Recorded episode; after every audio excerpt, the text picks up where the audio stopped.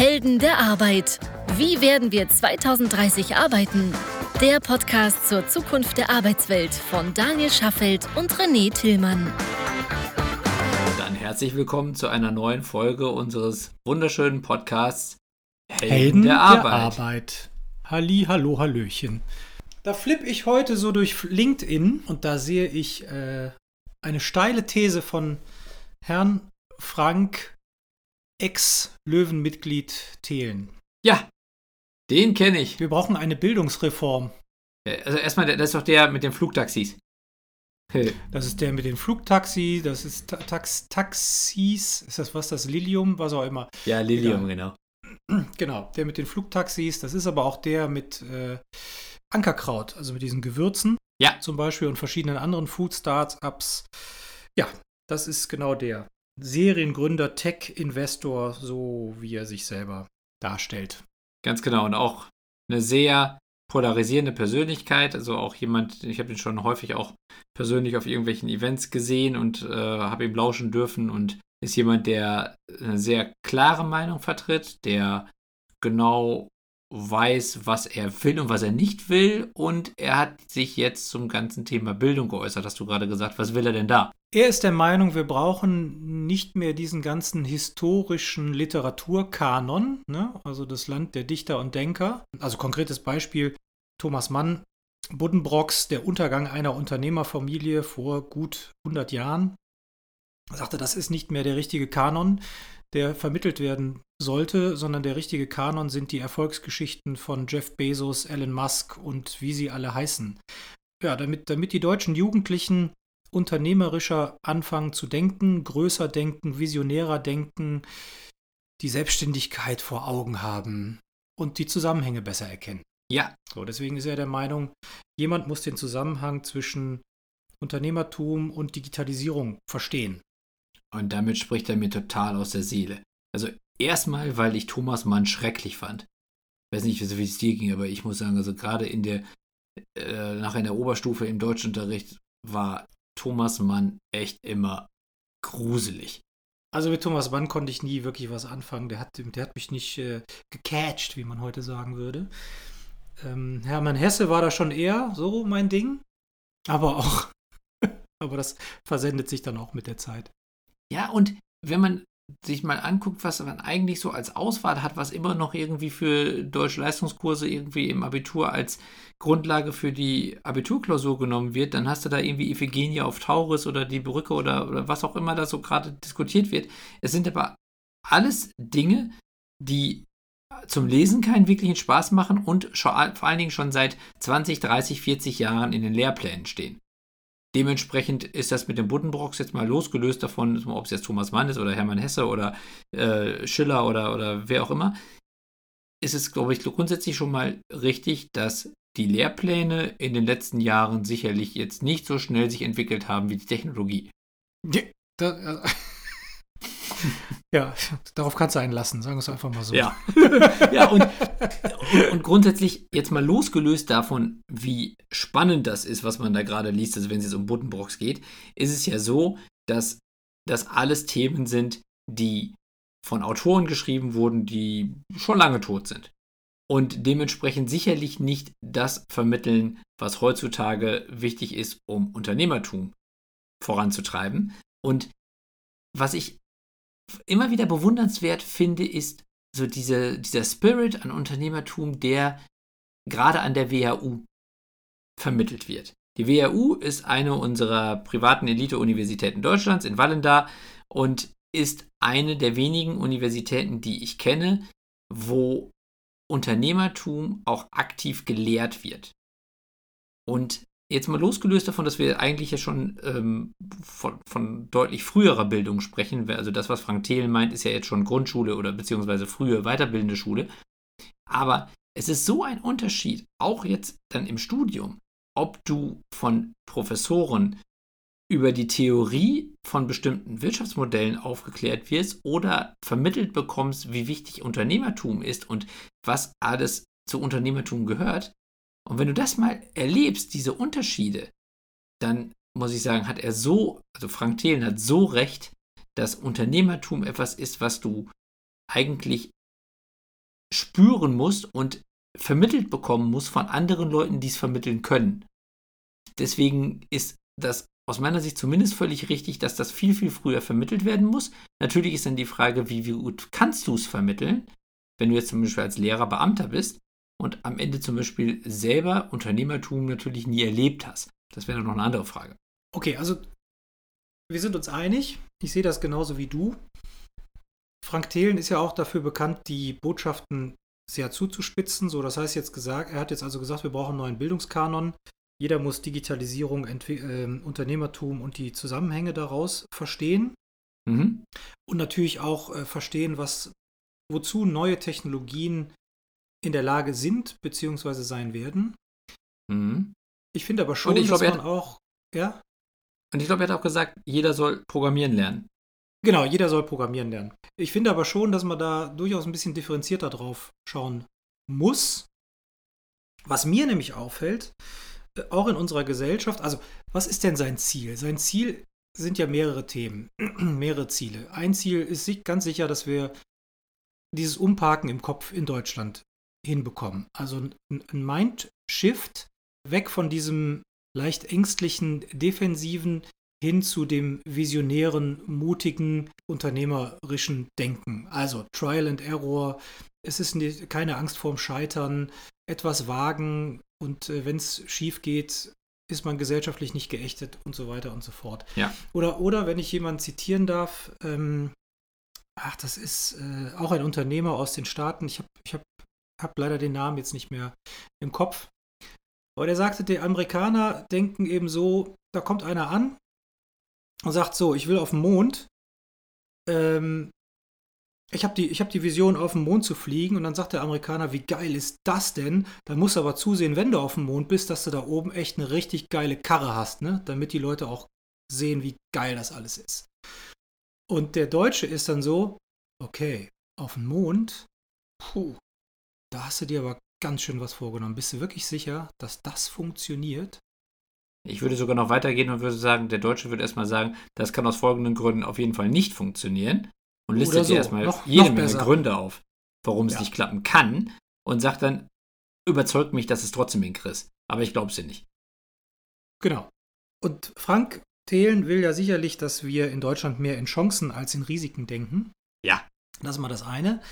Äh, das zweite ist, und das zahlt ja auch voll in unsere Karte ein, äh, wie wird die Arbeitswelt in 2030 sein, zu verstehen, wie sind die Zusammenhänge, wie ist die Entwicklung in den nächsten Dekaden oder wie kann sie sein und welchen Beitrag kann ich leisten, ob also es hat ja jetzt nicht jeder, jeder das Zeug zum Unternehmer oder zur Unternehmerin. Manche sind ja auch ein bisschen introvertierter und möchten gerne in der zweiten oder vielleicht sogar dritten Reihe agieren. Dennoch ist es ja wichtig, die Gesamtzusammenhänge verstehen. Ja, und ich meine, wenn du das jetzt so sagst, dann würde ich ja damit, könnte man ja auch sagen, nur weil ich jetzt nicht Mathematiker lernen oder werden will, möchte, muss ich kein Mathe lernen. Also das, das haut ja so auch nicht ganz hin, denn nur weil nicht jeder zum Unternehmer geboren ist oder nicht jeder Unternehmer werden will, ist es sicherlich trotzdem sinnvoll, zumindest das mal gehört zu haben und das, das weil du ja sagst, so unter, äh, Zusammenhänge verstehen. Ich glaube, ohne die Zusammenhänge zu verstehen, wie es funktioniert, ein Unternehmen zu gründen und auch welche Auswirkungen das auf die auf mein Umfeld hat, auf unterschiedliche andere Dienste, die ich bedienen kann, die ich brauche, weil ich ja in der Regel nicht alleine bin, sondern es eben verschiedene andere Services benötigt, die ich benutzen muss also ohne das verstanden zu haben, vor allen Dingen in jungen Jahren schon verstanden zu haben, wirst du am Ende wahrscheinlich deutlich schwieriger dann auch Unternehmer werden können. Und dann nehmen wir mal den nächsten Punkt. Jeder soll programmieren lernen. Ja.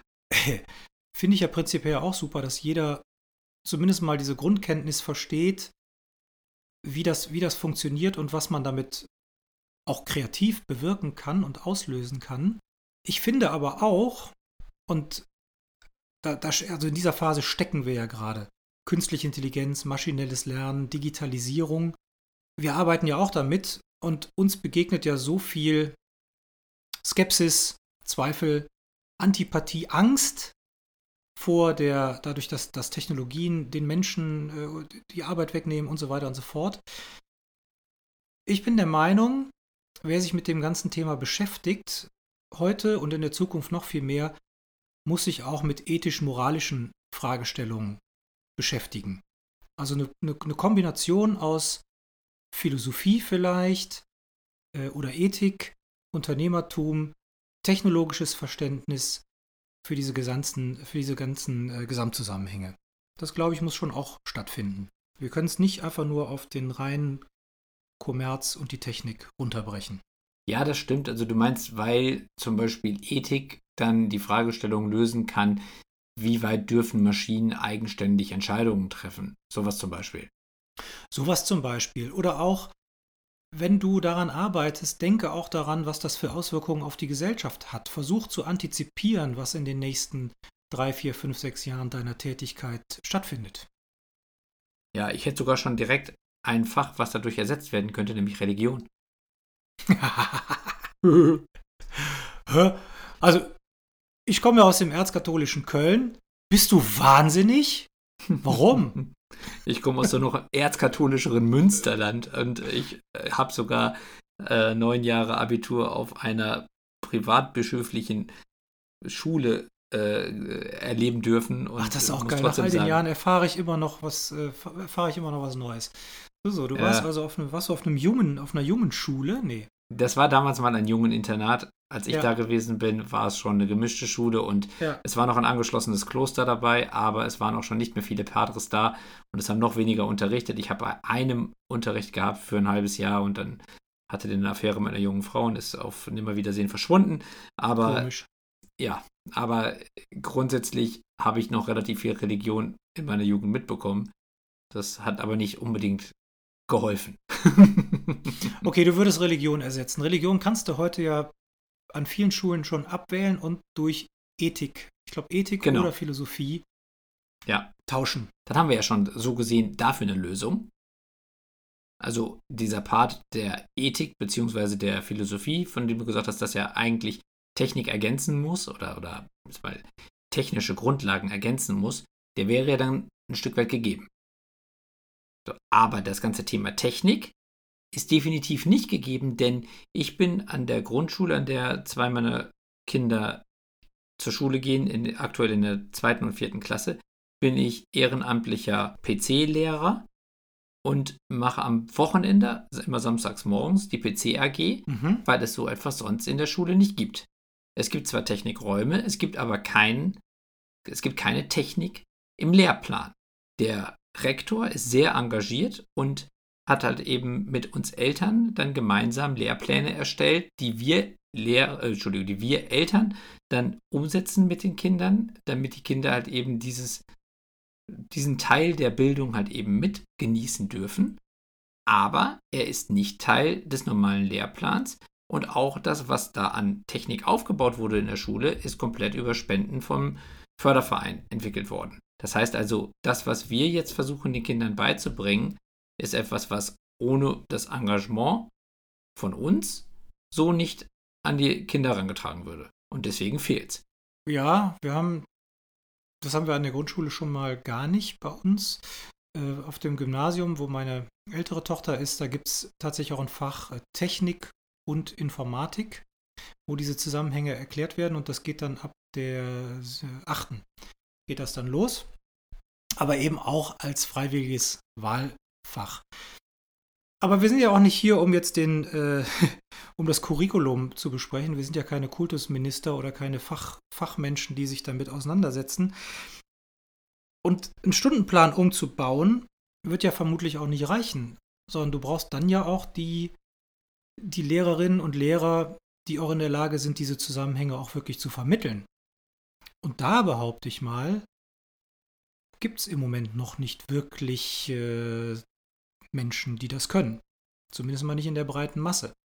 Und es wird auch schwer sein, das zu erlernen. Möglicherweise muss das im pädagogischen Ausbildungskontext ein neues Studienfach sein, weiß ich nicht. Keine Ahnung. Aber wo sollen die Leute herkommen in den nächsten, also wirklich auch in den nächsten fünf Jahren, wo wir sie dann brauchen, äh, die das auch zusammenhängend vermitteln können? Weil die, die es können, gehen doch vielleicht eher in die freie Wirtschaft. Ja, du hast recht. Also die Leute fallen natürlich nicht vom Himmel. Und die brauchen wir ja auch, damit in der Schule so etwas vermittelt werden kann. Und unser Rektor, also der Rektor von der Grundschule, da wo ich eben halt auch mich engagiere, hat auch gesagt, dass die Schülerinnen und Schüler jetzt in der dritten und vierten Klasse, die dann die BCAG abschließen, zum Teil danach schon technisch fitter sind als ein Teil des Kollegiums. Ah ja, auch nicht und, schlecht. Ja, das ist auch bezeichnet. Aber das habe ich auch schon erlebt. Also, das ist auch tatsächlich keine, so mal an den Haaren herbeigezogene Aussage. Das ist schon wirklich auch ein Stück weit so. Und deswegen hast du natürlich recht, wenn wir jetzt sagen, dass der Frank Thelen recht hat und wir brauchen mehr digitale Bildung, mehr technische Bildung an allen Fronten unseres Bildungssystems, dann ist das natürlich etwas, was allein in der Umstellung, die sich daraus ergeben würde, an den Kompetenzen, die notwendig sind bei den Lehrern, etwas, was wahrscheinlich Jahrzehnte braucht, oder zumindest sagen wir mindestens ein Jahrzehnt, bis das greift, weil das müsste ja jetzt ja schon in den, das müsste ja jetzt ja. ja schon in den Studienfächern geändert werden von den jungen Menschen, die sich jetzt vornehmen, Lehrer zu werden, damit wir jetzt dann halt eben Leute heranziehen, die dann in fünf, sechs, sieben Jahren dann in der Lage wären, als junge Lehrer dann etwas anderes zu vermitteln als eben Thomas Mann. Und wahrscheinlich müssten wir auch einen Teil des bestehenden Kollegiums auch nochmal ein Stück weit nachschulen und an das Thema ranführen. Denn was bringt es, wenn es jetzt nur junge, neue Lehrer sind, die dann eben das verstanden haben und alle anderen bemängeln, dass jetzt Thomas Mann fehlt. Beziehungsweise also, dass jetzt irgendwie zu wenig irgendwie Religion unterrichtet wird und zu viel Technologie oder was auch immer. Es gab doch mal vor, ich weiß gar nicht, wie lange es her ist, ein, zwei Jahre, ich weiß auch nicht mehr, wo es war, da gab es eine, ähm, ah, ich glaube in Berlin irgendwo, in einem, in einem, in einem Brennpunktviertel von Berlin, da gab es einen Schuldirektor, der hat, äh, der hat ein Fach eingeführt, wo es darum ging, dass man Hartz-IV-Unterlagen oder diese ganzen Sozialhilfeformulare versteht und ausfüllen kann. Ach. Da hat es da in der Presse einen, einen, riesengroßen Aufschrei gegeben. Ich krieg's leider nicht mehr ganz, ganz zusammen. Also Ziel war aber, oder, oder, oder Tenor war, die Schüler, die ich habe, das war, glaube ich, eine Hauptschule, die sind eh abgehängt in der Gesellschaft. Also sehe ich doch zu, dass ich sie dazu entwickle, dass sie diese ganzen Formulare, mit denen sie sowieso konfrontiert werden, Sozialformulare, Arbeitsamtformulare und so weiter, mhm. dass sie die besser mhm. verstehen. Mhm. Ja, okay. Und wo ich dann sage, das ist doch der ganz falsche Ansatz. Da schreit es bei mir überall innerlich auf. Man, das ist doch die absolute Resignation. Ja. ja das, natürlich also das ist Aufgabe. Diese, natürlich kriegen diese Kinder das vielleicht von zu Hause aus vorgelebt, weil die Eltern so leben. Aus welchem Grund auch immer.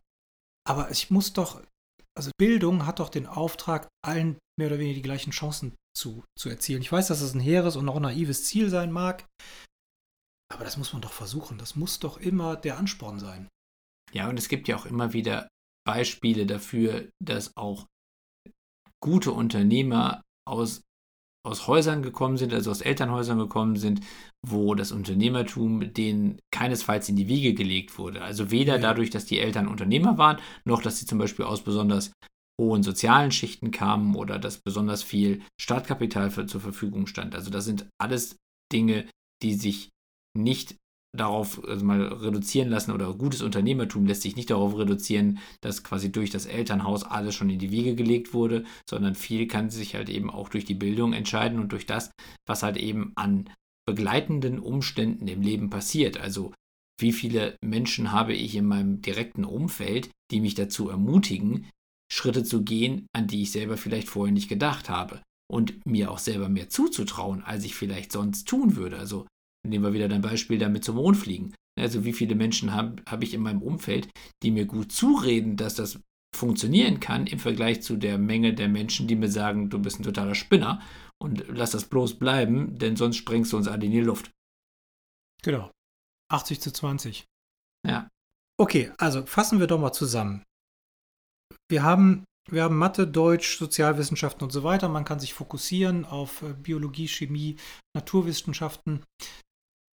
Was kommt zu kurz? Das ganze Thema.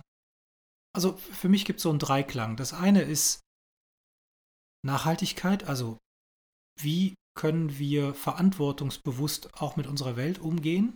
Da finde ich, sollten Zusammenhänge klar gemacht werden. Digitalisierung, Technologie im weitesten Sinne, da sollten Zusammenhänge klar gemacht werden.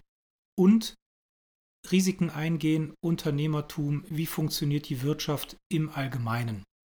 Da sollten Zusammenhänge klar gemacht werden, idealerweise auch miteinander verwoben. Und natürlich haben wir auch schon darüber gesprochen, das ganze Thema Ethik, Moral, Philosophie. Äh, was sollte man können, dürfen und was eben nicht. Denn am Ende ist es ja so, alles, was ich mir vorstellen kann, wird am Ende auch realisiert werden. So eine Frage der Zeit. Genau, das stimmt.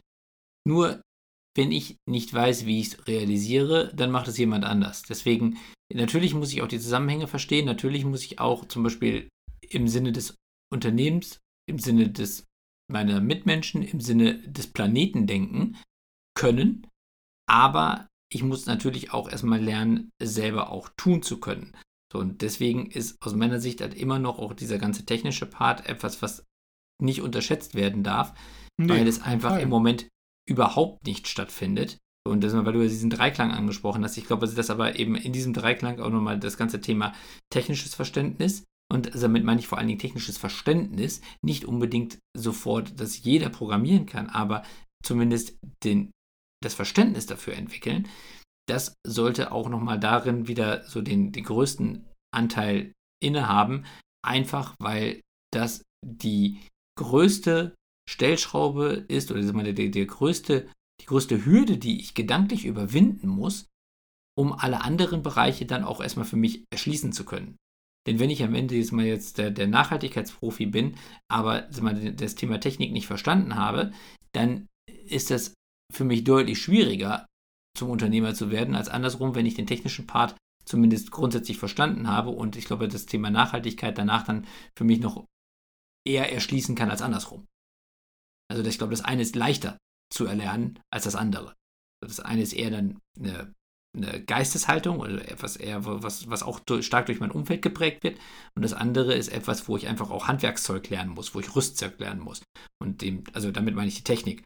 Und äh, deswegen, also der, ja. der, der, technische Part darf halt wirklich nicht zu kurz kommen. Und wie gesagt, also ich kann es jetzt nur bislang aus der Grundschule beschreiben und da ist es tatsächlich so, dass es quasi nicht existent ist, wenn es eben nicht durch freiwillige Mehrarbeit von engagierten Eltern irgendwie zur Verfügung gestellt wird. Sonst passiert einfach überhaupt nichts. Und das ist natürlich wirklich ziemlich unbefriedigend. Ja. Ja, das ist bei uns ähnlich. Obwohl wir doch so ein Stück weit auf der Insel der Glückseligkeit leben, hier in dem Viertel, wo wir in Köln wohnen und zur Schule gehen.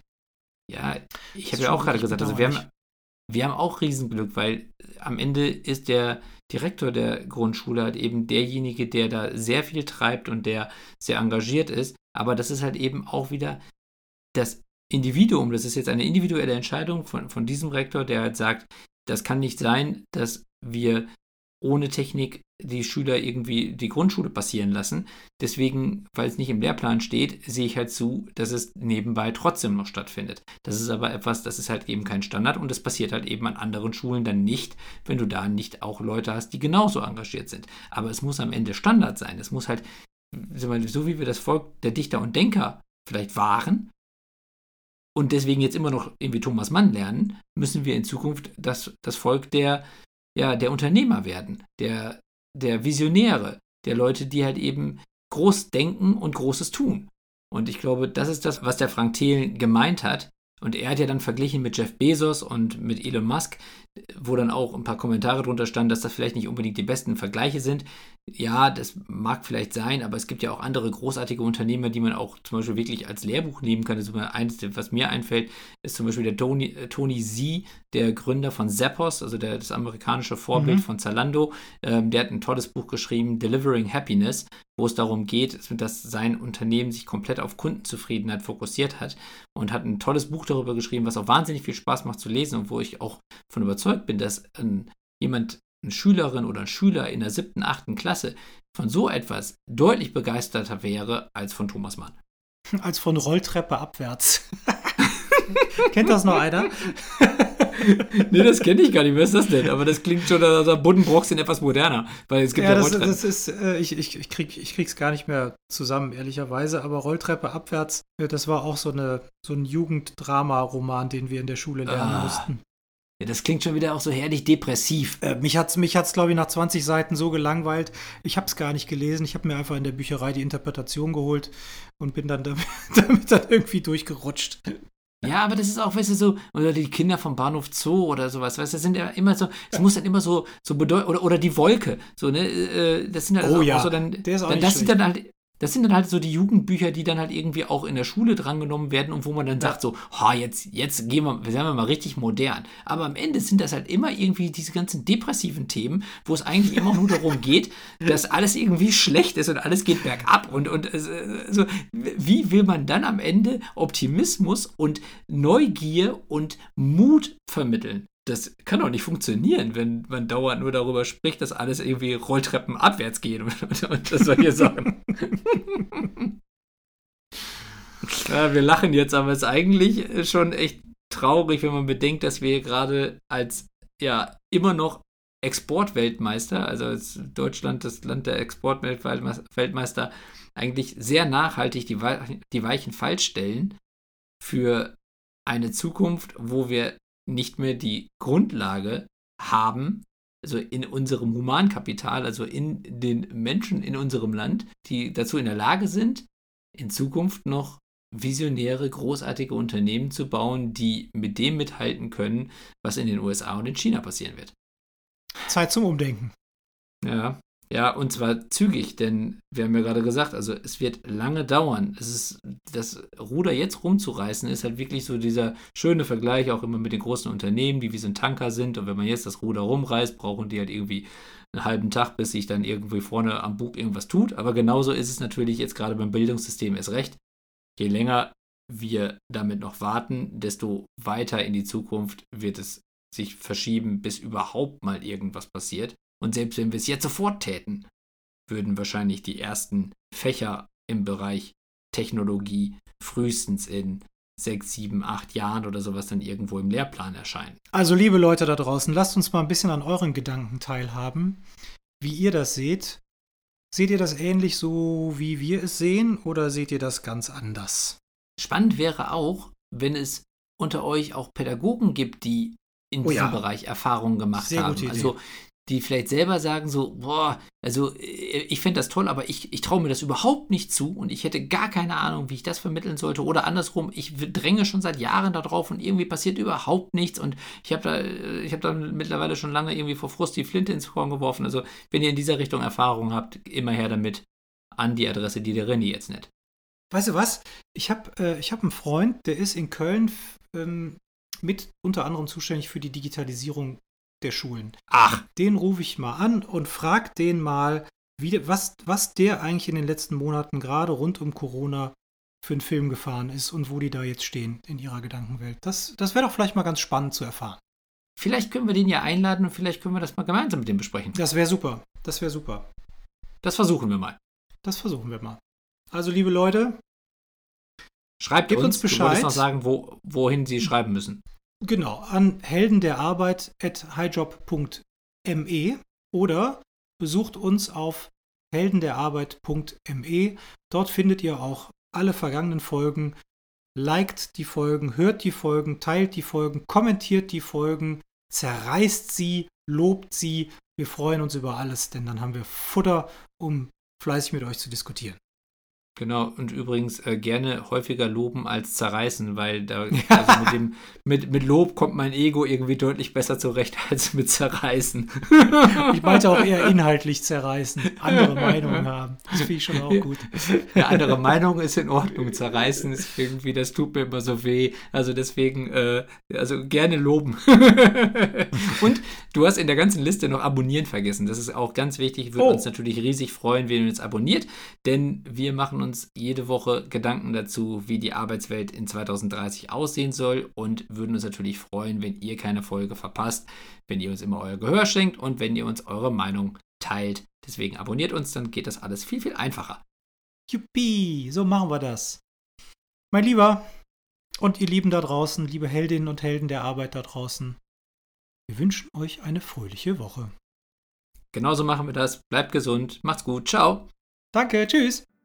Das war eine weitere Episode der Helden der Arbeit von Daniel Schaffelt und René Tillmann. Das hat dir gefallen? Dann abonniere uns jetzt, um keine Folge zu verpassen. Weitere Infos findest du auf www.heldenderarbeit.me. Ach ja, eine Bewertung wäre ein Träumchen.